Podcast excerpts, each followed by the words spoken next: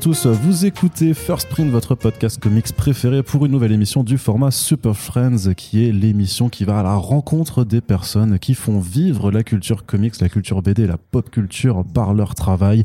Et on a le plaisir de revenir aujourd'hui une nouvelle fois aux côtés du label 619 avec la présence de David Asteda et de Ludovic Cheno pour parler de Frankly.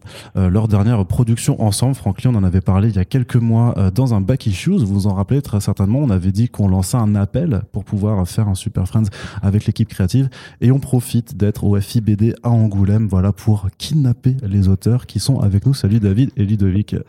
Salut. Salut, salut. Bah écoute, euh, David Esteda, on n'a on a rien préparé. Hein, donc, non, non, non, mais vous L'intro était vraiment parfaite. mais nous, on est vraiment là euh, sans rien, sans fiche ni rien. Hein. T'inquiète pas, c'est ça, c'est le, c'est le métier qui rentre à, force. Je, je, peux faire des intros comme ça, mais justement, voilà. Est-ce que, euh, vu que c'est la première fois que vous venez sur First Print, par la question usuelle au début, simplement de vous présenter très sommairement pour celles et ceux qui connaissent pas forcément tout ce que vous avez fait.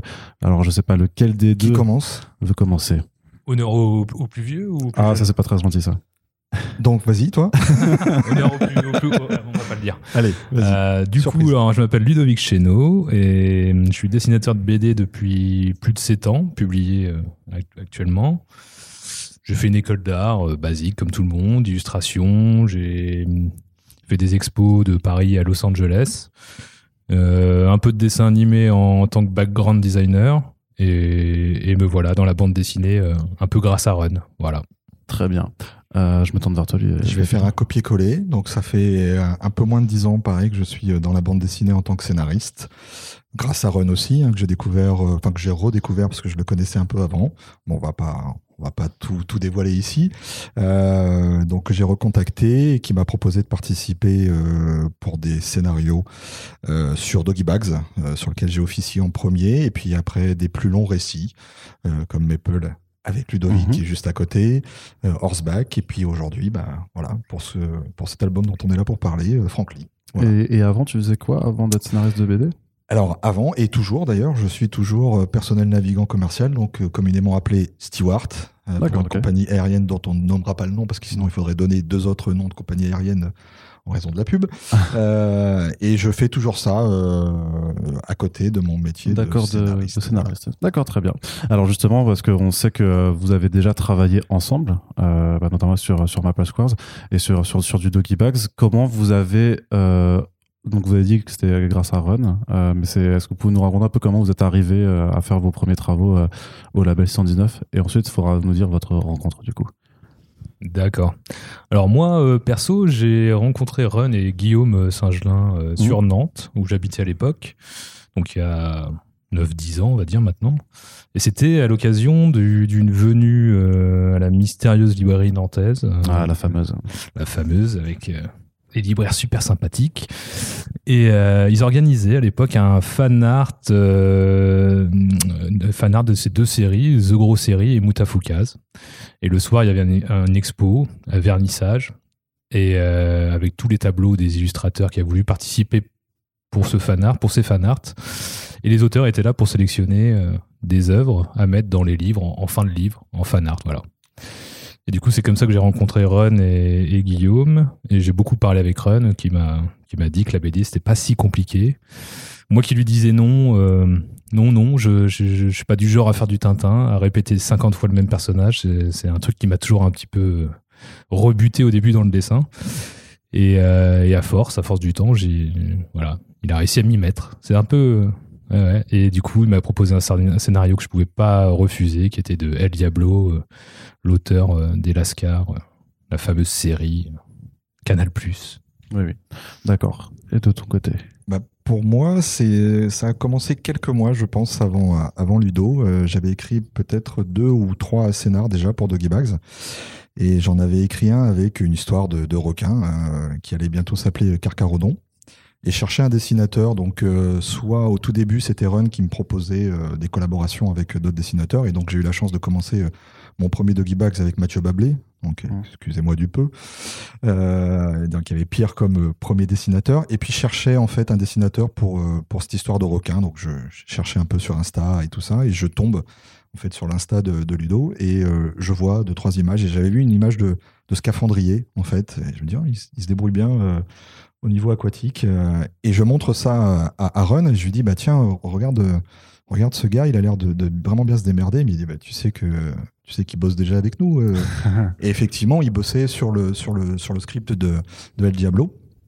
Et donc, bah, ça a été très très facile de rentrer en contact avec, euh, avec Ludo. Et puis, bah, ça a matché assez rapidement finalement. Moi, je lui ai posé ma, ma sempiternelle question euh, est-ce que la manière dont j'écris te, te convient? Parce que je mets Mhm. énormément de détails et, et je sais que parfois ça peut être un peu, pas rebutant, mais un peu, un peu dérangeant pour un dessinateur s'il y a trop trop de détails dans. Bah, est-ce qu'il y a, y a- y a des, beaucoup de détails, mais est-ce que c'est euh, dirigiste aussi, en fait? Est-ce que tu vas jusqu'à demander l'angle de vue Est-ce que je euh, suis dirigiste? C'est Ludo qui va, qui va le dire, mais en fait, je, je- je préfère donner ma vision en fait de Mhm. comment je comment je peux voir une planche euh, visuellement, et donc je donne énormément de détails. Donc je lui avais dit si le scénar te convient tel qu'il est, que Ron est d'accord en plus pour que tu viennes sur sur cette histoire-là. Je dis allez, on y va. euh, Et voilà. Donc ça a été notre euh, notre première collaboration euh, au sein de Mhm. l'équipe euh, du label et au sein de la collection euh, Doggy Bags. D'accord. Il est dirigiste, du coup? Non, non, non, c'est à la cool. Euh, le seul truc que je respecte dans son écriture, évidemment, c'est toute l'idée de base où on, on est sur la même longueur d'onde. Et, mais je respecte la pagination, surtout, sa pagination. Et après, dans les cases, je me fais plaisir. J'ai quand même énormément de liberté avec David. C'est ça qui, je pense, ça fait que par la force des choses, on a fait, on a fait trois projets ensemble. hein, Mhm. au fond, au fond c'est nat- c'est assez naturel, la collaboration. Ouais. Vous Ce qui, ce qui est bien, ce qui est bien, c'est que t'as pas vu, enfin, qu'en- en podcast, on voit pas les gros yeux que je lui ai fait juste avant. Donc, il incite une réponse du coup très douce. euh, Et je le supporte pendant trois jours, alors donc là, je peux rien dire. C'est pour ça, ouais, voilà, vaut- mieux vaut à pas. partir de dimanche, il pourra vous dire exactement ce qu'il en pense. Eh ben, on refera la deuxième partie, c'est ça, le, le- le off du podcast. Euh, vous direz que vous avez quand même des univers qui, qui se répondent, en fait, pour pouvoir euh, travailler à plusieurs, à plusieurs reprises ensemble. Et euh, bon, après, il y a aussi une forme d'atmosphère un petit peu dans ce, que, dans ce qui sort euh, chez Doggy Bags ou aussi 119 avec un, un ton assez adulte, en fait. Et, euh, Oui, on a, Et- bah, on a- je pense qu'on a une culture un peu. euh, Enfin, je t'ai coupé. Je... Non, c'était ça, c'est ça. J'allais Euh. justement sur vos univers, en fait, et comment ils se répondaient. Donc ouais, on a une culture un peu similaire. Enfin, là, pendant la promo, par exemple, il m'a, il m'a fait découvrir euh, Terminator 2 en, en, en 3D. Donc je, Mm. donc avec les lunettes 3D chez lui. Et c'est voilà, c'était, c'est un film que je kiffe, que j'ai vu dix fois quand j'étais, euh, depuis que je suis gamin. Mais Euh, qu'il fallait je- revoir. euh, Mais là, je l'ai vu en 3D et c'était quand même une sacrée claque. Donc voilà, c'est vraiment très naturel. On a la culture est la même de base, très télé des années 80-90. Mm. euh, la BD, euh, la BD peut-être un peu moins. on- Non, je, pense, qu'on a, moi, ouais, on est un peu différent au Ouais. niveau des goûts. je suis moins super héros déjà de base. Euh, Ouais. David, je pense qu'il Alors que moi j'ai cette culture-là, ouais. Tu, euh, enfin, je, je suis venu en fait à l'écriture de, de scénar parce que depuis tout gosse, je suis vraiment fan de euh, des, des vieux bouquins donc, qui étaient publiés à l'époque par Lug. Euh, et t'avais Ouais. euh, Strange, Nova, tout ça que j'avais récupéré chez mon oncle. Voilà, je passe une dédicace parce que je viens de passer une journée. euh, une journée chez lui et euh, il m'a fait euh, goûter quelques quelques cognacs, donc je, je passe une petite dédicace en même temps. Ah. Mais c'est grâce à lui finalement que je que j'ai cette culture-là. Et c'est vrai que euh, on, peut avoir des références visuelles, des, références euh, voilà dans la vie euh, en général qui se ressemblent, mais on a une petite différence euh, au niveau de l'appréciation de la, de la bande dessinée. Mais voilà, on, se parle beaucoup en fait sur un projet, avant le projet, pendant le projet, on se parle beaucoup et on se donne des fois des influences, on se donne des images, beaucoup de références, et c'est ce qui nous permet avec la confiance qui s'est établie avec le nombre d'années et le, nombre de projets, en fait, il y a une confiance qui s'est établie. Et maintenant, en fait, c'est comme je, je lui dis, une fois que le, le projet te plaît, une fois que l'histoire te plaît, c'est clé en main, quoi. Tu, Mm. s'il faut changer des choses, tu me le dis, je les change. euh. Et, et Ludo a cette intelligence-là, en fait. C'est mon, comme je dis assez souvent, c'est mon premier lecteur, en fait. Donc c'est le premier qui va, qui va amener euh, des corrections et, euh, et souvent c'est des, c'est des bonnes corrections. Donc pour moi, c'est c'est l'idéal. D'accord, ouais. Et euh, c'est- une façon assez naturelle de retravailler ensemble à chaque fois que vous terminez un projet. Ça, tu, euh, vous vous dites, euh, vas-y, on en refait un. C'est euh, ou parce que euh, parfois tu auras envie de changer de, de scénariste et d'artiste et vice versa. Non? Ouais, alors là, non, oui, pour ces trois projets, ouais, c'était même d'affilée d'ailleurs. C'était, euh, C'était très naturel, ouais. Pas de questions, pas- on se pose pas de questions. hein. Alors après, David euh, a le temps d'écrire. Moi, quand je suis en production, surtout sur Maple Square, qui était 157 pages, on a regardé tout à Mhm. l'heure. Donc du coup, ça m'a pris bien deux ans. hein. Donc David a le temps de préparer des scénarios, des, des choses comme ça en, en amont. Donc euh, voilà. Donc moi, dès que je sors d'une prod, je lui- si au bout de six mois après mon petit repos, après un album de BD, je me repose un peu. Oh oui, non. je me repose un Non, peu. mais non, non, mais- voilà, Excusez-moi, Ludovic, tu ne peux pas dire ça dans un ça. podcast. Euh, C'est faux. Maintenant, j'ai une maison à payer, donc euh, je, je préviens les éditeurs, je ne me repose plus. Voilà. C'est non, bien, mais on passe, on passe des petits messages. voilà, bien, ouais. Et, et du coup, euh, euh, ouais, euh, donc oui, il a des, il a sur- pas mal de scénarios à me proposer dès que j'ai fini, dès que je demande. Voilà, Ouais, c'est ça. C'est ça. Bah, c'est l'avantage aussi d'être scénariste, c'est qu'on n'est pas euh, bloqué en fait sur, euh, sur sur une histoire. Effectivement, des fois, ça prend beaucoup de temps pour développer une histoire euh, avant même qu'elle soit signée et avant même qu'il y ait une collaboration avec un dessinateur. Mais euh, comme je disais tout à l'heure à, une personne qui me posait la question, j'ai une idée par jour. C'est pas forcément une bonne idée, mais euh, voilà. Et, et moi, j'ai ce besoin d'écrire. Et en fait, c'est l'écriture et et, le fait d'avancer en fait sur un scénar, même s'il n'est pas signé, même si c'est encore une idée obscure, c'est le meilleur moyen pour moi de, euh, de, savoir si je vais aller au bout en fait. Euh, quand on écrit l'histoire, quand je commence à développer des personnages, des situations, euh, des interactions entre eux, je, sais très rapidement au bout d'une dizaine de planches si je vais aller au bout ou si j'ai envie d'aller au bout. Donc c'est pour ça que j'écris toujours et donc bah, je pense que pour Ludo, il y a un côté agréable aussi de au moins voilà, il a l'histoire qui est toute faite. C'est pas, elle peut être amenée à changer, mais il a une idée d'ensemble euh, finalement euh, d'un projet que je peux lui proposer. Et puis euh, voilà, et puis c'est, voilà, on a enchaîné trois projets, mais parce qu'aussi les, les, agendas coïncidaient bien. voilà, sans trop dévoiler les choses. On avait, moi j'avais un précédent dessinateur sur sur Frankly, euh, bon, qui est parti pour des raisons personnelles. Et puis c'était au moment où on faisait la promotion de Maple Square, donc très logiquement, je demande à Ludo. Euh, entre deux dédicaces, je te demande si, euh, euh, si tu veux y jeter un coup d'œil. Il me dit oui. Il me fait un retour une quinzaine de jours après. Et euh, voilà, et ça, et ça s'enclenche comme ça très naturellement. Après ça, ouais, ça, c'est- ça- et ensuite c'est lancé. Et, euh, Voilà, après, c'est lancé, bah, après, de toute euh, façon, t'es bloqué pendant deux ans de nouveau. euh. C'est ça. Il y a eu le confinement. C'est pour ça qu'il réfléchit. euh, voilà, Il réfléchit maintenant. Ça, c'est que t'as accepté, puis après t'as été confiné, tu te dis merde, est-ce qu'il y a un lien de cause à effet euh, Tu, tu, tu, C'est tu ça. ne le sais pas. Alors justement, bah, on va, pour Frankly euh, particulièrement, c'était quoi alors l'i- l'idée de départ euh, Comment Donc, ça, c'est- comment ça t'est venu? David va répondre. Ouais. Bah, L'idée de départ, en fait, elle est euh, un peu subordonnée à tout ce que l'on a dit en introduction, c'est-à-dire que effectivement, je voyage beaucoup euh, de par Ouais. mon métier, Euh, et j'ai visité un nombre, euh, un certain nombre de fois euh, Alcatraz, Euh, et gamin, j'avais euh, été un peu euh, subjugué par ce film et le charisme de Clint Eastwood à l'époque dans dans les balais d'Alcatraz de Don Siegel en 79, donc ça remonte à quelques années quand même.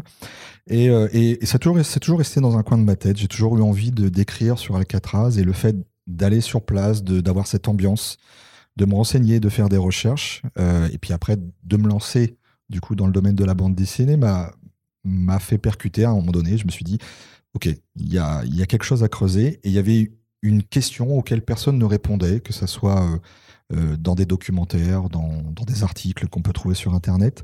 C'est que tout le monde se pose la question de savoir comment ils ont fait. Voilà, ça on le sait, on va pas y revenir. Euh, comment ils ont fait et, est-ce qu'ils ont réussi ou pas? Voilà. Mais, mais derrière, il y a voilà, il y a deux questions. C'est s'ils ont réussi. Enfin, il y a une question, c'est s'ils ont réussi. Qu'est-ce qu'ils sont devenus? Donc euh, et de là, voilà, et de là on construit. Alors c'est dans l'immédiateté. euh, comment on fait quand les recherches sont déclenchées. euh, et, voilà, et les recherches sont parties de là et de l'envie d'aller beaucoup plus loin dans le, temps, sans spoiler forcément, mais d'aller beaucoup plus loin dans le temps et d'imaginer une vie réinventée, une vie après Alcatraz, après être devenu un des plus célèbres évadés d'une prison américaine. D'accord, mais parce que tu tu, tu réécris une histoire qui, qui n'est pas connue en fait, grosso modo. Euh, je, je, oh, je, me permets d'aller plus loin en fait Mm. que ce que l'on a pu euh, lire. Et, et c'est parti de là. Donc j'ai fait mes recherches, j'ai fait un, un premier canevas d'écriture. Et puis euh, et c'est à ce moment-là que j'ai commencé à m'intéresser au, au- au sujet et à le proposer. Donc c'était pas Ludo, parce que Ludo, on, on travaillait en, en ce moment, à ce moment-là sur, sur Maple. Mm. Donc Ludo était pas disponible et c'est pour ça que je l'avais pas contacté à l'époque. Et j'avais contacté un autre dessinateur. Et en fait, ce, ce projet-là, c'est à peu près cinq années de travail en fait pour moi, Ah mais en termes de recherche, euh, euh, que ça soit chez moi, que ça soit sur place, euh, refaire, euh, re- visiter des lieux, donc euh, tous les lieux que l'on Les photos que dans- tu as mises à la fin, c'est toi qui les as prises? Voilà, Ok. voilà, tous ces, toutes ces choses-là sont, sont présentes à la fin. Euh, et, et même, en fait, le- l'endroit pour voir si c'était euh, euh, faisable, j'ai envie de dire, je, je- je les ai visités. Comme ça, je peux savoir que, effectivement, il y a la proximité de tel endroit, que c'est possible de le faire à pied en une nuit, euh, même blessé. Voilà, toutes ces petites choses, en fait, j'ai essayé de coller une certaine réalité. Et je pense que quand j'ai donné à Ludo le script, il avait vraiment quelque chose qui était déjà euh, un, un récit qui était déjà plausible, en fait. Mm. Et, et la seule chose que j'avais demandé à l'époque à Ludo, c'est qu'il garde son style, mais qu'on évite d'aller dans les déformations de personnages comme tu faisais un petit peu sur. euh, Comme, comme Ludo faisait sur, sur Maple, en fait, mais parce que ça se justifiait sur Maple, on parlait de la folie, parlait de personnages complètement timbrés, donc il- on pouvait exagérer. Ouais. Sur ce projet-là, il fallait que ça soit, on, on va dire, semi-réaliste, on peut, on peut dire ça Oui, comme ça. Oui, ouais, plus soft. euh, Mais c'était très bien. Voilà. Très bien comme ça. Tu te- tu t'as vraiment senti que tu devais un peu euh, changer en tout cas euh, ou alors te, te restreindre dans, dans ton style. Alors il y a des cloches qui sonnent et que vous entendez peut-être dans, Oui, dans ce podcast. c'est la- l'apéro. c'est la récréation. Ça, on va vous laisser. euh, non, ça va Merci, au revoir. C'était justement, tu restes ici. tu t'en vas pas. Voilà, mais juste ne soyez pas surpris, c'est parce que c'est euh, c'est l'heure de la messe, visiblement pour Angoulême. Et donc je disais, ouais, est-ce que tu avais vraiment dû, dû sentir devoir adapter en fait ou euh, voire modifier ton, ton style par rapport à, Alors après BD ça, ouais, David me l'a dit d'être Ouais. un petit peu plus soft sur le, le design et tout ça, les expressions, surtout les attitudes, Mhm. euh, pas trop déformées. Et Run aussi, on m'avait rajouté une couche en me disant de faire gaffe à ça. Et, euh, et que voilà, après, sinon je pouvais signer, il n'y a pas de souci. Parce que je pars aussi sans. euh, ce qui était bien sur ce projet, je suis parti sans montrer aucun visuel. On me fait totalement confiance. Mhm. Je dis, je vais faire ça, je monte aucun dessin. Bah, ça se fait pas partout. Hein. Non, non. je- Et du coup, euh, là-dessus, moi, je pars totalement confiant et, et libre. Et du coup, euh, c'est typiquement le, ce que raconte un peu le livre, la liberté. Donc, du coup, euh, enfin, ça parle de liberté. C'était un bon départ. Ouais. Et après, voilà, donc j'ai. C'est très important, je pense, pour un, un artiste de montrer qu'il peut faire pas mal de choses, enfin différentes. hein. Je pourrais très bien, ce que je dis, faire du jeunesse. hein. Enfin, je sais m'adapter. En fait, je suis pas complètement. euh, on n'a pas fait Maple Square parce qu'on est des timbrés, quoi. On a fait Maple Square parce que ça, reste encore à. pour pas- l'instant, vous ne le savez pas, Voilà. mais peut-être plus tard. Non, non, mais voilà, on a, on a pas multicasquette, mais on, on a forcément quelque chose qui ressortira toujours, qui fera notre personnalité, mais on, on peut aussi la, la- l'atténuer et la, la développer. euh, voilà, voilà. Ça, enfin, ça dépend des projets. Faut, on n'est pas des robots. Moi, je suis pas en tout cas quelqu'un qui aimerait faire tout le temps la même chose. J'aime pas les longues séries. euh, J'aimerais pas dessiner une longue série. Donc, euh, D'accord. les one shots, ça me va très bien. Ok. Et, et d'un point de vue, parce que David men- mentionnait les, les recherches, toi, tu as, fait comment pour le visuel, notamment pour, pour redessiner Alcatraz, pour, pour Oh la- bah, tout ce toute, qui est paysa- paysage d'à côté C'est c'est les photos de David qui t'a envoyé alors Il y a quelques. bah, David met quelques photos trouvées sur internet ou les siennes Mhm. euh, sur euh, le scénario. Quand il me parle d'une Buick euh, comme ça de, de- de 1960 ou 50, bah, il a la photo. Donc du coup, ça l'aide aussi à écrire et de voir aussi peut-être les contraintes techniques, si c'est une trois portes. s'il y a pas mal de choses comme ça aussi. Donc bon, Ah, ça, après, on moi, pense pas forcément. Euh, voilà, et du coup, il y a des photos de, de plein, de- plein de petites choses, hein, sou- souvent. Après, moi, je fais beaucoup de recherches euh, sur Internet et, et, euh, franchement, vive Internet pour ça. hein. Je ne défends pas toujours Internet, mais pour ça, pour la doc, c'est très facile. Parce que dans les médiathèques, il n'y a quasiment plus aucune encyclopédie maintenant. hein. J'ai demandé un truc là récemment, il n'y avait pas. Ouais, ils ont, ils ont pas. T'as aussi allé regarder euh, d'autres d'autres BD ou enfin d'autres œuvres films, du genre, des films, aussi. films, les ouais. films, les les, films, les surtout, BD, ouais. pas du tout. Pas du tout. euh, euh, des films dans l'ambiance, ça, ça pourrait être Shutter Island, hein, par exemple, Ouais. qui, qui, Ouais. qui est typiquement dans l'ambiance, mais euh, des, des- des choses comme ça. euh, évidemment, euh, peut-être 5, 3, 4 fois, j'ai vu euh, L'évadé d'Alcatraz hein, de Don Siegel. Mais euh, il y a beaucoup, beaucoup de, de photos. euh, voilà. Faut pas hésiter à chercher. Quoi. D'accord. Et euh, j'avais l'impression quand même que tu bosses sur des planches là qui sont plus grandes euh, que, que ce que tu faisais avant. Alors je sais pas si c'est juste le format de l'album qui, qui, qui, qui fait cette impression pas, mais du coup ça te permet aussi d'avoir plus d'espace pour ton découpage, de pouvoir mettre euh, bah, plus de choses sur, sur une seule planche?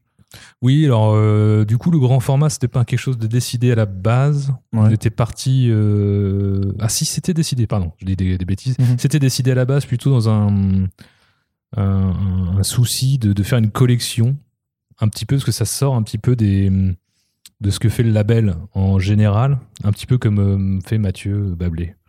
En fait, c'est bah voilà la SF euh, dans, euh, au label quand ça arrivait, c'était tout nouveau. Et Frankly en fait se, se fait un petit, se, met, se fonder un peu dans cette collection, pas SF, mais une collection différente, des trucs pulp euh, qu'on Ouais. a fait auparavant. Voilà. Ouais. C'était un peu ce souci-là en fait. Et, euh, et du coup, on l'a gardé. Ça a failli sauter un moment parce qu'il y avait le confinement, hein, forcément il y a des Mhm. soucis, mais on- ils l'ont gardé euh, parce que le, le travail euh, leur plaisait. Donc bah, c'était con. on était, on était contents. on Ouais. était contents.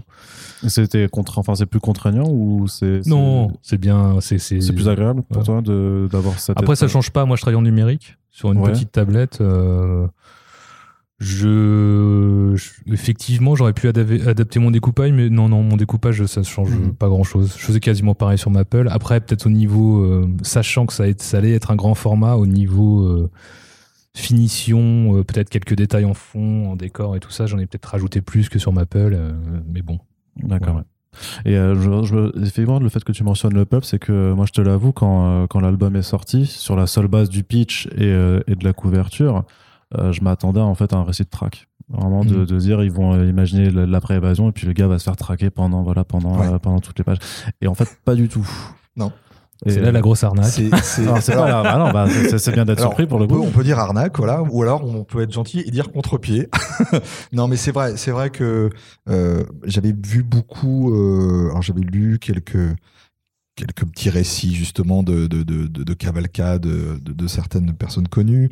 Euh, dans certains films aussi, on voit justement c'est très mouvementé. Il y a des courses poursuites, il y a des des intenses moments où c'est des grandes parties de cache-cache avec euh, avec la police, tout ça. Mais hum, dès le début, en fait, c'est pas ce que, ce que j'avais vendu, en tout cas, euh, à, à Ludo. Et je lui avais dit, je veux vraiment avoir quelque chose qui ancré dans une certaine réalité.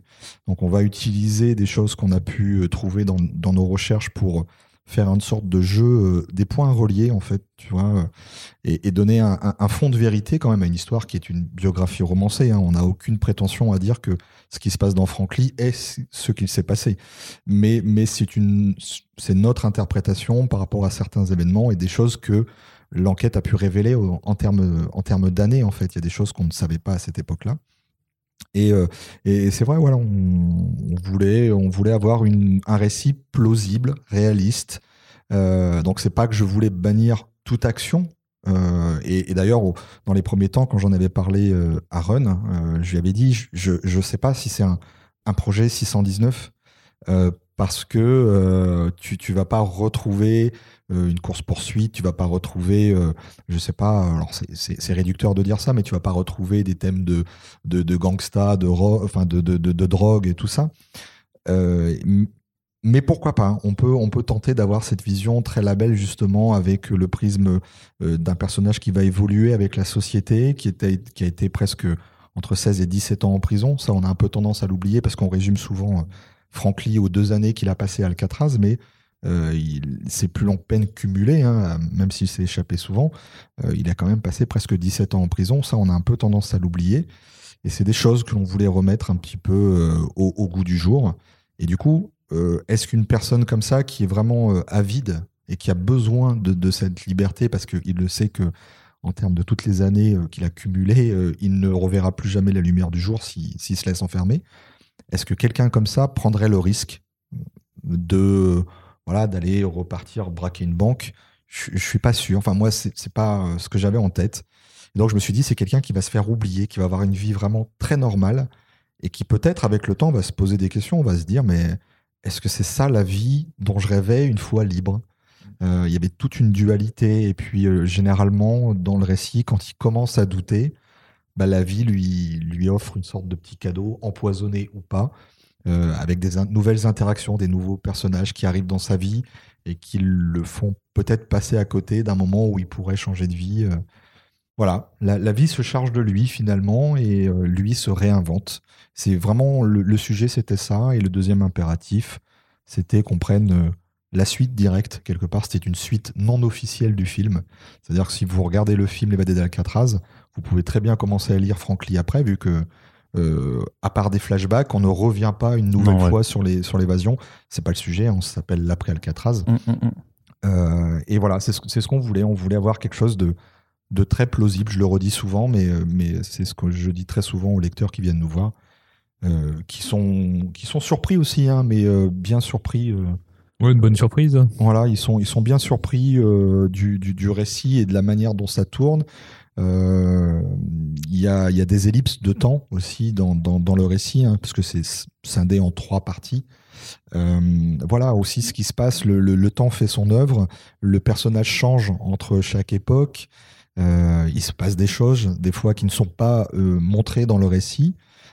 Ça aussi, ça surprend les lecteurs. Ils se disent, mais pourquoi vous avez fait ça Quel est le parti pris Et je leur dis, mais c'est ça la vie. Des fois, euh, sur 4-5 années, beaucoup de choses peuvent changer dans, dans la vie d'un homme, d'une femme. Et c'est ce que je voulais mettre un peu, euh, un peu en scène.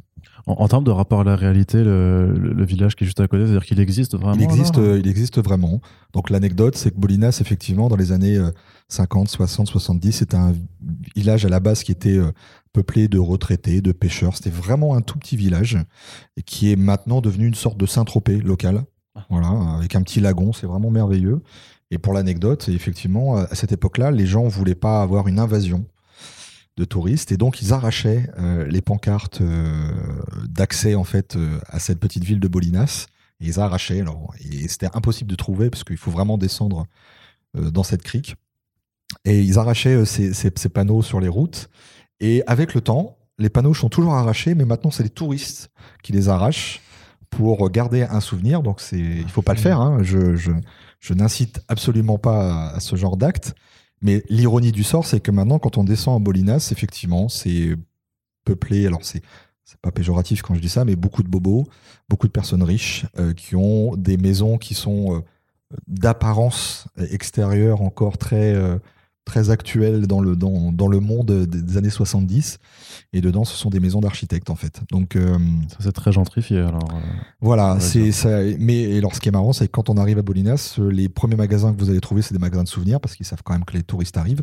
Et vous pouvez aussi acheter des fausses plaques de la ville de Bolinas. Donc voilà, le- la boucle est bouclée.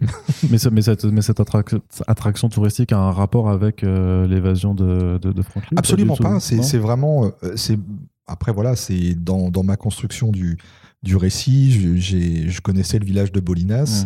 Euh, je connaissais le la forêt de Muir Woods euh, pour m'y être baladé souvent. Et, et je me suis dit, mais en fait, euh, effectivement, s'ils sont arrivés grâce au courant marin de l'autre côté du Golden Gate et qui se sont posés, on va dire, sur une plage qui s'appelle Black Sands Beach.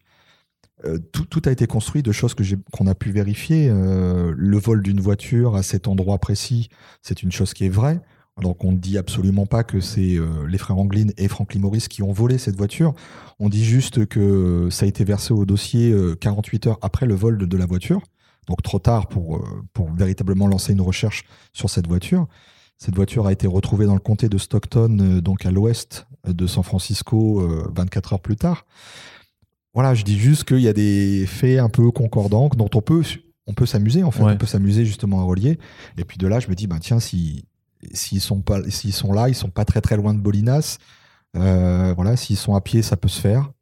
Voilà. Et puis le, le récit se construit comme ça en fait, Mm. de, de choses que je connais et de choses que j'ai pu trouver euh, sur Internet et, et localement.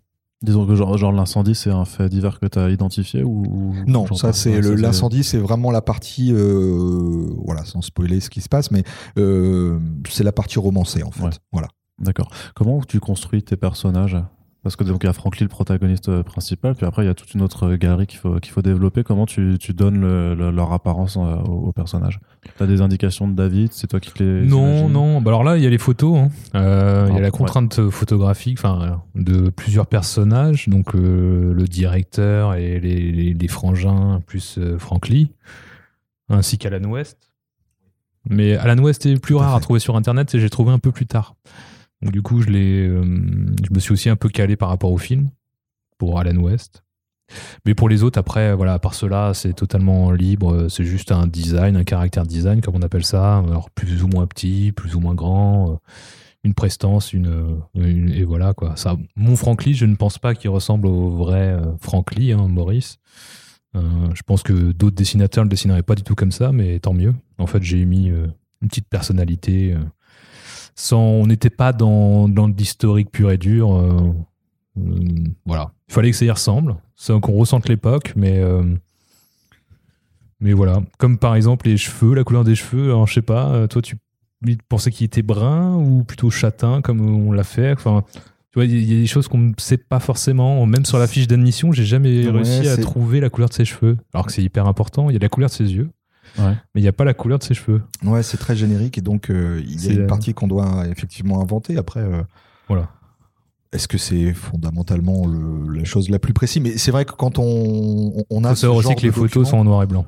voilà, Les photos recolorisées sont pas forcément colorisées par, parce qu'on sait exactement qu'il était comme ça. Elles sont recolorisées par quelqu'un peut-être euh, d'extérieur et qui a fait ça n'importe juste pour s'amuser. C'est très bien fait.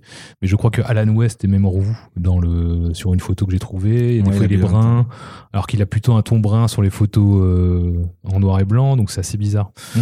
Bon, voilà. On peut pas se référer aux couleurs. voilà. Et- Par défaut, on se référait à la fiche d'admission en fait, hein, Voilà. qu'on Mm. pouvait qu'on pouvait trouver. Voilà. Donc, mais c'est vrai qu'après on a des différences. Puis nous, on prenait un peu en référence le film aussi. On jouait un peu avec ça. il y a un donc, peu de ça. ouais. on essayait de, de- de remettre une certaine balance entre ce qui est réel et ce qu'on voit dans le film pour pas que les, les euh, euh, ceux qui ont euh, apprécié le film en fait se disent mais bon, il y a un trop gros décalage en fait. On, on voulait vraiment que ça soit une sorte de, de passerelle entre les deux. Donc c'est pour ça qu'on a des partis pris en fait hein, sur certains personnages, sur leur composition, sur leur façon d'être. Le directeur, hein, le directeur, on l'a, essayé de coller à la réalité, euh, mais dans le film, c'est un personnage inventé en fait parce que à l'arrivée de Franklin Morris, le, directeur Blackwell n'était que sous-directeur. Donc c'est pas lui qui a pu faire euh, son admission à l'époque. Dans le film, voilà, c'est c'est un petit peu annihilé tout ça, on n'en parle pas. Mais nous, comme on, essayait de coller à une certaine réalité, on on a fait croire que l'actuel directeur était absent et que c'était le sous-directeur qui recevait Franklin Morris pour garder un seul et même personnage. Mais du coup, dans les dialogues ou dans la narration, on essayait de, de replacer des vrais contextes. C'est pas pour montrer du doigt le film, mais c'était pour essayer de vraiment faire une passerelle entre euh, ce que l'on pense connaître et ce qui s'est vraiment passé. D'accord. Et dans la construction de la bande dessinée, c'est quoi votre façon de travailler? C'est euh, vous faites, euh, enfin toi tu dessines toutes les séquences dans l'ordre chrono- chronologique, euh, ou alors tu commences parfois, je sais pas, par la fin ou par euh, ou par une séquence au, au milieu. Vous faites beaucoup d'échanges. C'est ouais, c'est quoi votre process? ping-pong. Du ping-pong? C'est c'est du Alors là, ping-pong. ouais, c'est vrai que là, Avec j'ai le ping-pong, on dessine euh, pas des planches, du coup il faut, il faut. C'est- Oui, mais il y a des onomatopées. Non, là, là j'avais, j'ai commencé, j'ai fait tout le storyboard. Je fais tout le storyboard en deux mois, à peu près 120 pages en deux mois. Du coup, je bourrine. Ouais. Et après, Ouais, je fais un retour avec euh, David. Alors, il n'y a pas beaucoup de choses à changer en général, mais je réaffine plus tard. hein. Mon storyboard n'est pas forcément bon. Après, quand j'exécute sur la planche l'ancrage et la couleur, euh, je change des choses. Des fois, ça rajoute. euh, J'enlève. Je... C'est là, c'est là qu'on pourrait pas faire totalement du ping-pong tous les jours. Parce que sinon, je, je l'appellerais ou j'enverrais des, des, des images tout le temps. Ça me retarderait. euh. Oui, et puis on a besoin d'avoir nos petits jardins quand même, tu vois. De... Oui, oui, c'est ça. Trop de ludo, tu le ludo. quoi, tu vois, donc, Exactement. Donc, euh, ouais, ouais, non, euh, tout le storyboard en deux mois sur celle-là. Et après, j'ai commencé à en créer à partir de la planche 16, je crois. Euh, à moins que le- la pagination ait changé. C'est celle où il, il est en plein milieu de la forêt, en fait, tout seul. C'est une, une, une des seules planches où il n'y a pas de dialogue. Oui, je confirme, ouais. Juste avant. A- t'as- ouais, celle-là, parce que je me souviens des. des- Non, non, juste avant. Donc, C'est pas la tu avais 16 fait parce que la pagination a changé. Du coup, celle-ci, ouais. Oui, J'ai commencé par celle-là, Ouais, c'est celle-là que tu avais fait en premier. que j'ai retouchée hein, à la fin. Et euh, j'ai commencé comme ça, en fait. Donc là, pour nos amis De du podcast, c'est c'est absolument pas euh, bien en fait. Non, que- non, ça c'est le problème de- du podcast, Voilà. effectivement que c'est que Ah oui. pas, très visuel. Mais disons que si, si vous avez l'album, Mais, mais on la vous, regarde, voilà. Sachez que si vous vrai, écoutez, là on est en train de la regarder. Elle est magnifique. Et, on Non, trouve qu'elle et on trouve qu'elle est magnifique. voilà. C'est une planche muette juste après une séquence de flashback Voilà. dans lequel en fait euh, il, il enfile en fait euh, son. Et du coup, c'est pour me mettre dans le bain, c'était assez, c'était plus simple pour moi de partir dans, dans, dans, un- dans des décors de Et- naturels, Ouais. Faut que tu termines ta phrase aussi, parce qu'il il enfile avec trois points de suspension. Oui, oui, le, le- non, j'allais dire, dire très, très mais c'est pas, mais c'est pas ça non va plus être un censuré après. un morceau de canot. Voilà. Voilà. Et du coup, euh, voilà, c'était plus simple de, de, de plutôt euh, de chercher comment j'allais euh, coloriser Franklin, ancrer Franklin, Ouais. un petit peu comme ça. Et, et comme c'était, euh, voilà, c'était la planche de départ. Vraiment, c'est celle-ci. Disons que ça, ça, ça donnait le ton. Et après, effectivement, tu es arrivé sur d'autres planches derrière Euh, donc un peu plus loin. Vraiment désolé parce que c'est vraiment c'est- vraiment pas visuel. Mais effectivement, c'était des, des- des premières planches comme ça qui étaient vraiment dans les premiers temps en fait du récit, sur euh, basé sur euh, les premiers moments de l'évasion en fait. Voilà, pour résumer. Et, et nous, ça nous permettait bah, déjà de voir ce que ça donnait en fait en, en définitif, Ouais. de voir ce que Ludo proposait. Moi, c'est ce que je lui ai dit. Je lui ai dit tout de suite, euh, pour moi, tu as déjà passé un cap rien qu'aux aux premières euh, planches. Parce que je voyais euh, des efforts sur la couleur et je commençais à imaginer tout ce qu'il allait faire derrière. Et voilà, et je me disais en plus, voilà, il y a beaucoup de trouvailles visuelles, il y a des choses que, que, que j'ai écrites éve- éventuellement, mais le fait après de les voir prendre vie en, en images, euh, on se dit, ah ouais, ça marche, ça fonctionne. Donc, vas-y, tu n'as plus qu'à faire les, les 115 autres, ou je sais plus. euh, C'est exactement ça. Mais c'est vrai qu'il y a un travail de ouf qu'il faut aborder quand même, c'est sur la couleur. En fait, euh, c'est enfin comment Euh, moi là-bas, je suis c'est quand tout- même. c'est tout euh, numérique, Ouais, ouais, tout numérique ouais. et beaucoup de textures euh, main. En fait, tout, euh, tout est imprégné en fait de textures main scannées, euh, fait avec mes enfants. Voilà la petite anecdote. Je fais travailler des enfants chez moi. Oui, les miens. Les c'est- miens, c'est ça quoi vous dire C'est les siens. Ouais, c'est les Donc miens. il a le droit. Donc voilà, on fait des ancrages à des lavis en fait, ou des. On prend de l'encre de Chine, des encres de soie, des, des- des aquarelles, et on prend des feuilles euh, et on balance tout ça dessus. On fait des tâches. On... J'ai un fils qui est plus âgé, ça l'intéresse un peu moins maintenant, mais ma fille de 8 ans, ça l'a fait délirer. On jette du sel, euh, des choses comme ça, et euh, voilà. Et après, c'est quoi Tu scannes Je scanne tu- tout ça pendant Ouais. une journée, parce qu'il y en a beaucoup. Ouais. Et après, je les passe souvent en noir et blanc, et je m'en sers euh, en texture euh, de, de- que tu appliques après sur, Voilà. sur les planches en, en numérique. alors. Voilà. C'est le petit secret. euh. D'accord, ok, c'est donc. Bah non, mais on ne sait pas comment tu. Après, c'est vrai que. Enfin, Tu fais pas juste le, le petit pot de peinture sur Photoshop. C'est assez bizarre. En fait, euh, on... j'essaie toujours de retrouver un, un esprit traditionnel en faisant du numérique. Un truc complètement bête. Mais, mais c'est comme ça. C'est la couleur, quand même, moi, mine de rien, je pense en BD maintenant. On a le bagage, euh, on a comment la, la- la sauvegarde du, du- du numérique. Je pense que moi, la couleur à la main, je pourrais plus. Quoi. Enfin, Ouais. Vraiment, le dessin à la main, pas de souci. L'ancrage à la main, je pense oui. Et encore, hein, on peut redimensionner en numérique. C'est, je, je, je félicite, enfin, je suis, je suis admiratif de ceux qui font ça euh, à la main, à l'aquarelle. Ouais, parce que tu as même sur la gestion, tu vois, quand je prends par exemple des planches où l'action se passe de nuit ou en tout cas avec les éclairages, enfin c'est. euh, Enfin, moi j'ai l'impression que c'est quand même super dur de réussir à faire justement ce genre d'effet d'éclairage où ça. Où Disons qu'il faut quand même savoir ce qu'on veut. Ouais. Il faut savoir ce qu'on veut, et après, une fois qu'on est parti, c'est toute une logique euh, un peu mathématique, j'ai envie de dire. L'éclairage, il va là, ça fait une ombre, tac. Ouais. Mais il faut savoir où on veut. Après, il faut pas hésiter à tester. euh, Il y a aussi beaucoup de visuels sur Internet, faut pas se le cacher. Alors, des fois, des, des gens euh, qui sont qui ont, comment, qui, qui ont essuyé les plates, qui sont cassés la gueule avant toi, quand tu vois une image assez moche, j'utiliserai jamais ça. Donc voilà, ça t'a fait économiser du temps. Il y a beaucoup, beaucoup de choses, ouais. Donc, euh, c'est pas copier, hein, c'est juste vraiment beaucoup se cultiver. euh, c'est très important hein, pour pas même refaire la même chose, quoi qu'il arrive. C'est de, de se diversifier. Toi, tu lui donnes des scènes expressément euh, de nuit, des choses comme ça pour qu'il. Enfin, est-ce que tu écris parfois tes scènes pour te dire ça va lui poser euh, pas des difficultés, mais au moins ça va, ça va être intéressant de le voir travailler ce genre, ce genre de choses. Non, j'y pense pas comme ça et je je me mets pas de barrière en fait Euh, et je ne lui mets pas de barrière, c'est-à-dire que je euh, en fait je lui demande pas ce, ce qu'il aime, ce qu'il aime Ah ouais? pas. Euh, j'écris euh, dans la continuité en fait, voilà. Parce que tu écris quand même pour un artiste, donc euh, faudrait Oui. peut-être pas lui. Je sais pas s'il aime pas, par exemple, les, dessiner des chevaux, faudrait pas lui euh, faire un, Ouais, Si récit de la vie d'un cheval. Alors moi, je pars du principe que si je le protège et que je lui dis euh, je ne vais pas mettre de chevaux dans, dans cette histoire, imaginons que ça soit un western, je serais très embêté, tu vois. Mm. Donc non, je préfère ne pas ne pas lui mettre alors un de pression. J'écris juste comme ça. Ça veut pas dire que l'histoire restera euh, telle qu'elle est écrite. Mais je préfère pas me dire bah, ça il va avoir du mal donc je peux pas et, et j'aurais l'impression de contourner en fait l'histoire là où il faut pas.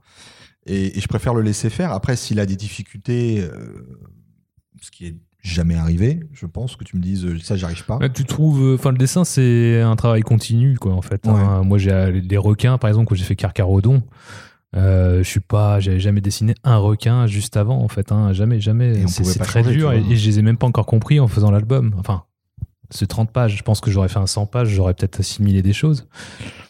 Mais voilà, en fait je me, pareil Alcatraz c'est c'est pas forcément le plus fun à dessiner, quand- surtout quand tu la vois de loin et plusieurs fois. Si si en fait on se met des bâtons directs euh, à la signature du contrat en disant ah il y aura ça, il y aura ça.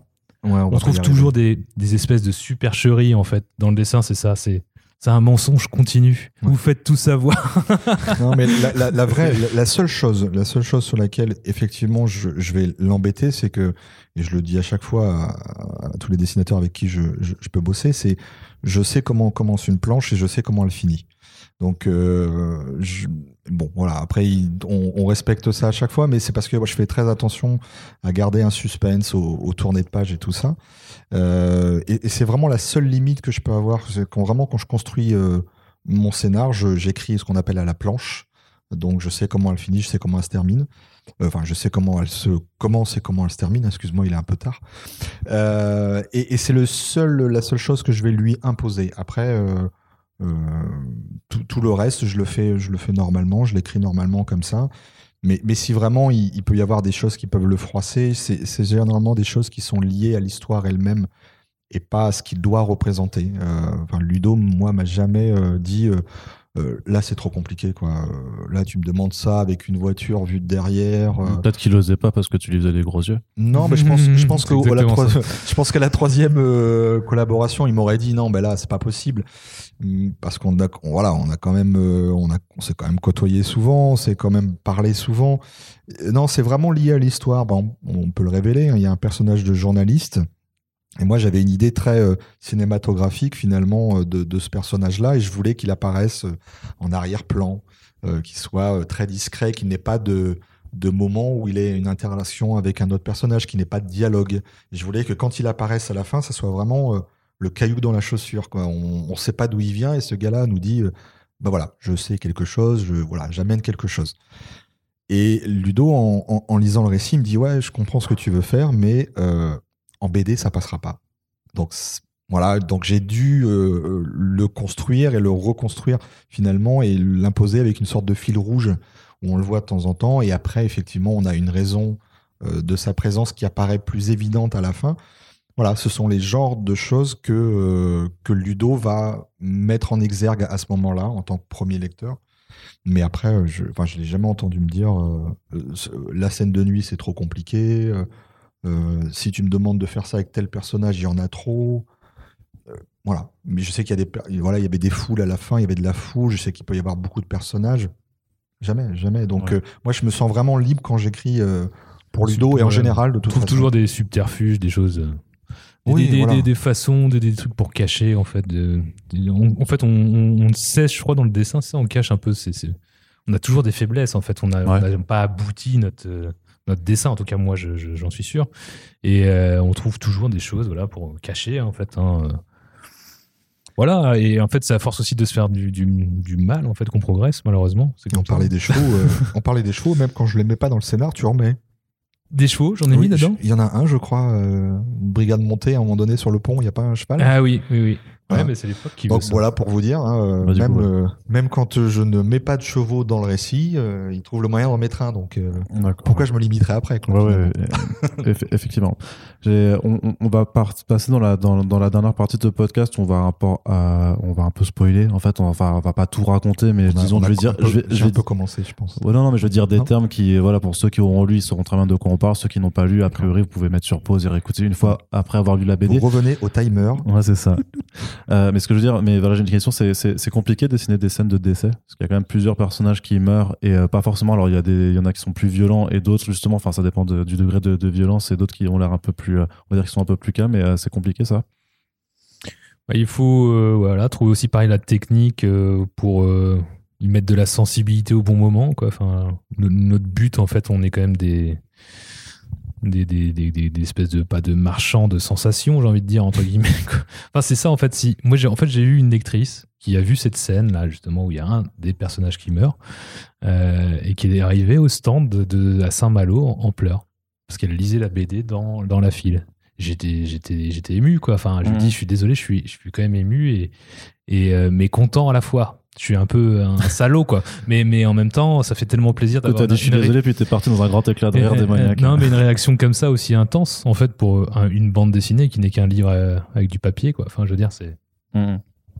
Donc voilà, le, ça veut dire qu'on a réussi notre boulot et ça, c'est c'est cool. Mais euh, ouais, il faut faire monter la tension. euh, Et, et voilà, il y a aussi des codes. hein. On a utilisé un code pour la mort de- d'un certain personnage. Je sais pas si je le dis, donc de Lisa. Ouais. Ouais, ouais, utilise un code et là, voilà, du coup, on- sur cette dernière case qui est complètement euh, case à bord perdu et blanche, Ouais. On peut comprendre naturellement. Ce qui peut être compliqué. C'est la seule de l'album. Ce qui, ce qui peut être Ouais. compliqué aussi parfois, c'est de savoir où s'arrêter. Parce que je me souviens, on avait eu une discussion avec, euh, avec Run euh, pendant les relectures où, où il nous disait, euh, grosso modo, euh, vous auriez pu arrêter en fait à cette planche-là, à la planche juste avant. Alors, je suis désolé, on Ouais, ne ouais. la voit pas, mais il y a, il y a deux planches en fait qui, qui clôturent. C'est euh, le second acte en fait Mm. de, de Frank et où effectivement il y a la mort de, ce personnage féminin. Euh, et je me souviens que Run nous avait dit, on, vous auriez pu l'arrêter. On avait l'intention, en fait, on avait déjà l'intention et on savait que qu'elle était morte. Euh, et, nous, c'est vrai qu'on avait pris le parti de montrer des choses un peu plus dures, en fait, qui, qui font partie de la réanimation. Alors, pour l'avoir vécu au- aussi, hein, j'ai fait une réanimation sur euh, sur quelqu'un euh, dans mon métier, hein, à bord d'un avion, Ah. Et je trouve qu'en fait, c'est- un prolongement. Des fois, on, sait que ça sert à rien. C'est cruel à dire, hein, mais on, sait que ça sert à rien, mais on, se doit de continuer. Et c'est un peu ça que je, vou- je voulais faire. Et, je, je peux comprendre qu'une personne qui soit extérieure au récit, en fait, nous dise au bout d'un moment, euh, est-ce que vous trouvez ça logique d'insister sur, sur ces détails-là? Bah oui, parce que parce qu'on y croit. Quand on fait le massage cardiaque, on espère qu'il y a un sursaut. Et c'est ce que je voulais transmettre. Et puis effectivement, la trouvaille de Ludo de faire un, euh, juste cette case blanche, voilà, pas de décor, rien, où on laisse les, les amoureux, hein, on, peut, Mhm. voilà, on a Ah dit oui. qu'on pouvait un peu spoiler, on laisse les amoureux vivre leur dernier moment, alors qu'il y en a un qui a déjà franchi euh, La voilà, les limites de la mort. Donc, euh, je, voilà, je trouvais ça, je trouvais ça bien. C'est un, un côté sadique, effectivement, parce qu'on qu'on insiste en fait là-dessus. Et si on va plus loin, en fait, moi, ce que je trouve terrible, c'est que on a un personnage qui est présent, hein, qui, qui s'appelle Francisco, euh, et on, on sait même pas aussi que sur ces dernières cases que l'on voit, c'est sa dernière apparition aussi. Mm. Et quand on tourne après, quand on arrive au début de l'acte de l'acte 3, on, on sait que ce personnage-là aussi est décédé parce qu'il y a eu une petite ellipse de temps. euh, Ouais. Quelques années se sont passées et voilà, ça c'est la vie aussi. hein, euh, On n'est pas obligé de tout montrer. C'est ça, c'est là que tu as choisi par contre de pas de juste le dire en fait, voilà. de, de faire c'est- mais- pour ça aussi que je voulais qu'on prenne, qu'on prenne son temps. Et il y a, voilà, quand on regarde l'avant-dernière planche de, de l'acte 2, on voit ce visage très triste de, de Francisco et c'est c'est enfin, c'est son adieu. quoi. Et- Mm. Mais à ce moment-là de l'histoire, on ne le sait pas. Et je, je trouve encore plus cruel euh, ça de de, de, de pas avoir. euh, Parce que tu la donnes suite. pas, en fait, tu donnes pas le moment d'au revoir au lecteur, en fait. C'est juste, en fait, il est. Exactement. Bah, c'est que- et c'est un peu un piège en fait scénaristique parce que tout le monde est, est vraiment accaparé par la mort de Lisa. Et s'ils savaient que juste après, dans, dans deux planches, on va leur dire que le pauvre Francisco est mort d'un cancer euh, quelques années après, en fait, ils feraient attention à ce personnage-là. Mais à ce moment-là, on fait pas attention. C'est peut-être aussi un moyen de dire, euh, voilà, quand on a des proches, on, doit aussi être très très vigilant parce qu'on ne sait pas quand, voilà, quand ça peut arriver finalement. Très bien. Et j'avais aussi une question euh, vraiment un peu sur l'interprétation de la fin. Parce que j'en avais discuté avec, euh, avec Corentin, on n'était pas forcément euh, d'accord là-dessus. Où moi j'avais j'avais l'impression, où j'avais l'impression en fait que euh, en fait que que Franklin s'était construit lui-même en fait une prison avec euh, cette famille euh, d'adoption et qu'au final s'il réussit à s'en aller à la fin, c'est seulement euh, après que bah, sa mère adoptive soit morte, on va dire, enfin sa mère d'adoption, et qu'en fait c'était le dernier euh, barreau de cette prison-là qui s'était construit. Tout à fait. Bah, c'est ça en fait, c'est la dualité de cette vie réinventée, c'est qu'à à chaque fois qu'il a l'opportunité peut-être de s'éloigner de euh, d'Alcatraz, en fait quelque chose le retient. Donc effectivement, au tout début, c'est ce, ce couple hein, en fait de retraités qui a qui a déjà euh, connu un drame en perdant un Ouais. fils euh, et qui prennent voilà, euh, on va dire Franklin en adoption. Euh, euh, et le garde, à- voilà, le garde avec eux. Euh, donc voilà, il y a, déjà cette première ça. Après, il y a l'arrivée de Lisa aussi, qui au moment donné peut-être il a des doutes sur sa vie. Hop, on lui donne quelqu'un à aimer et, euh, ça se passe bien. Et finalement, il, il se sent pas de partir parce que tant que il reste quelqu'un auquel il est attaché, donc Pamela, euh, il, reste là. Alors oui, c'est une sorte euh, dans la liberté, c'est une sorte d'aliénation. Et euh, la vraie évasion, finalement, elle se fait euh, à la fin de cette planche. Euh, et c'est pour ça qu'ironiquement, moi, je voulais que ça se termine sur cette image d'Alcatraz, en fait. Euh, et une simple narration, on voyait pas le personnage. Et, et pour moi, en fait, il s'évade un petit peu avant. Il s'évade dans la foule. Euh, Il y a une scène de foule où on le voit disparaître. Et pour moi, en fait, il s'évade du récit aussi à ce Ouais. moment-là. Donc, euh, Il ça se termine. de ta BD. ouais. Voilà, Ouais. ça se termine en 79, mais la narration, en fait, euh, est très actuelle. hein. Au tout début, on parle, il nous parle de maintenant, en fait, Frank Lee. Donc, potentiellement, il peut encore être en vie. Il aurait euh, 97 ou 98 ans, quelque chose Ouais. comme ça. Mais voilà, potentiellement, il pourrait être encore être en vie. Euh, et je voulais, voilà, je voulais qu'il nous parle de maintenant, euh, qu'il relate cette période de, euh, de, de sa vie. Euh, mais effectivement, à la fin, la, la vraie évasion se fait vraiment à la toute dernière case. Euh, je pense que voilà. si c'était Mhm. ton interprétation, c'est Ouais, un ouais. peu la mienne aussi. Ludo, je sais pas si Non, j'aimerais bien savoir celle de Corentin. Corentin Corentin, Faudrait écouter le podcast qu'on avait fait, D'accord. qu'on avait fait dessus. euh. mais c'était pas celle-là apparemment. Donc, euh, Non, non, il était pas, il était pas, il était pas aussi persuadé que. Mais de- après, je sais pas, on peut, on peut demander à Ludo parce que moi, c'est ce que je voulais écrire. Mais après, Ludo, toi, comment tu l'as ressenti après? Oh bah je non non ça me semble très bien c'était très bien expliqué je pense qu'on restera là-dessus non mais c'est vrai c'est vrai il y a pas de Mais C'est-à-dire que tu vois alors du coup le- les constructions sociales comme euh, la famille en fait comme une forme de prison alors? Parce que c'est pas très euh, Alors, je vais- jo- jo- joyeux. je vais, je vais juste faire une petite dédicace à Karen. Voilà, même si elle entendra le podcast, podcast plus tard, juste lui dire j'ai eu ton coup de fil, mais je peux pas répondre. D'accord. Voilà, parce que je suis en enregistrement. Après, voilà. c'est que c'est suggéré. Je pense que tu, on peut y voir aussi. Une, enfin, c'est pas, oui, comme tu dis, et tout aussi symbolique. Enfin, c'est ce symbole. On peut le voir de différentes manières. Donc, du coup, c'est pas grave. En fait, c'est un petit, c'est sous-entendu. C'est pas exact, exact. De toute façon, oui, considérer la famille comme une prison. c'est vrai que c'est un peu glauque. dur. C'est un peu glauque. Ouais, je sais, c'est- glauque, mais euh, euh, ce, que, ce que je voulais en fait, c'est qu'il soit euh, jusqu'au bout pas maître en fait de, enfin, qu'il ait l'impression d'être libre, mais qu'il soit pas maître de son destin, et que euh, la vie lui amène toujours euh, un, choix en fait. Le, choix de partir, il l'a, il l'a dès le début finalement. Et, euh, Francisco lui dit bien, il y a pas de, il y a un moment donné quand il le, le soigne. Voilà, ça aurait pu, l'histoire aurait pu s'arrêter là avec Francisco. Il aurait pu partir ailleurs. Et d'ailleurs, Francisco lui dit, il n'y a pas de barreau aux fenêtres ici. Donc si tu veux partir, tu pars. Sache que si j'avais voulu te dénoncer, je t'aurais dénoncé. Il lui fait tout son petit laïus. Après, on, comprend pourquoi il l'aide et pourquoi il n'a pas forcément, euh, euh, on va dire, en adoration la police. Voilà, pour certaines raisons. On va pas tout détailler, hein, même si on spoile pas. euh, Enfin, même si on spoil, on peut pas tout détailler. Mais voilà, il, a toujours eu le choix finalement. Donc c'est que dans son désir finalement de vivre libre, il a quand même conscience qu'il doit rester très discret. Et finalement, les choix, les, les, les, les- la vie qu'on lui propose lui, lui convient, même si des fois, euh, il se pose la question de se dire est-ce que c'est vraiment ça que je voulais euh, avoir euh, en liberté Est-ce que c'était cette vie-là dont je rêvais? Il a le droit de se poser la question aussi, mais finalement, il reste.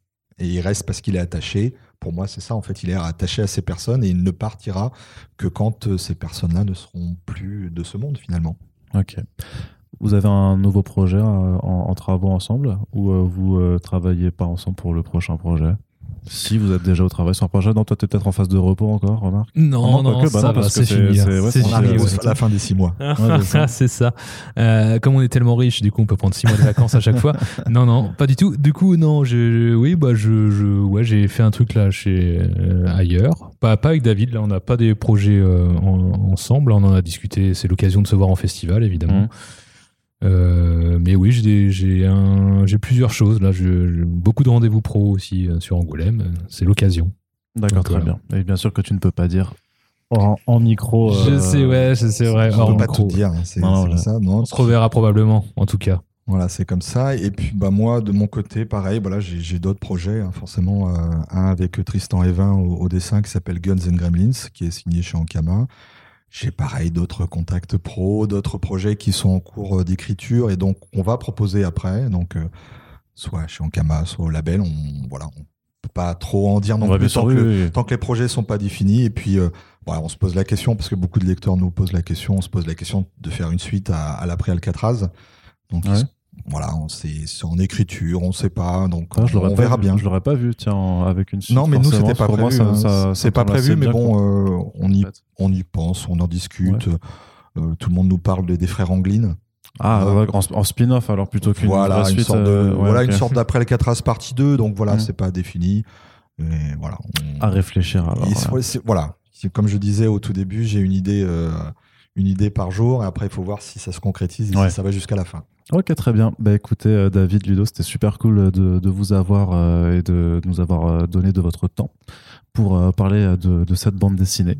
Donc euh, merci franchement à, Merci à toi, d'avoir, d'avoir été là. Avec plaisir. Donc, là, on, lâche le micro, on dit c'était c'est tout pour nous et on lâche le micro. c'est Alors faut pas lâcher le micro, ça va faire du bruit, ça fera mal aux oreilles des, gens. Il va, il va falloir encore le tenir C'est bien euh, qu'ils quelques- 30 préviennent. secondes juste que je fasse mon outro euh, qui, est, qui est assez simple. Donc on vous rappelle hein, quand même que Frankly, l'après Alcatraz, est disponible aux éditions Ankama. Donc vous pouvez euh, vous le procurer. N'hésitez pas à nous dire ce que vous avez pensé de cette émission et euh, de Frankly dans le dans l'espace commentaire de notre site et sur les réseaux sociaux. Et si euh, vous co- écoutez le podcast, vous savez que les formats Super Friends nous tiennent à cœur. Et donc voilà, si vous voulez soutenir notre travail et faire participer, à faire découvrir des, euh, des bandes dessinées, eh bien vous pouvez partager le podcast partout sur les réseaux sociaux. Parlez-en aussi autour de vous. Et puis bah écoutez, on vous dit à, à très bientôt pour le prochain podcast. Au revoir. Salut. Salut.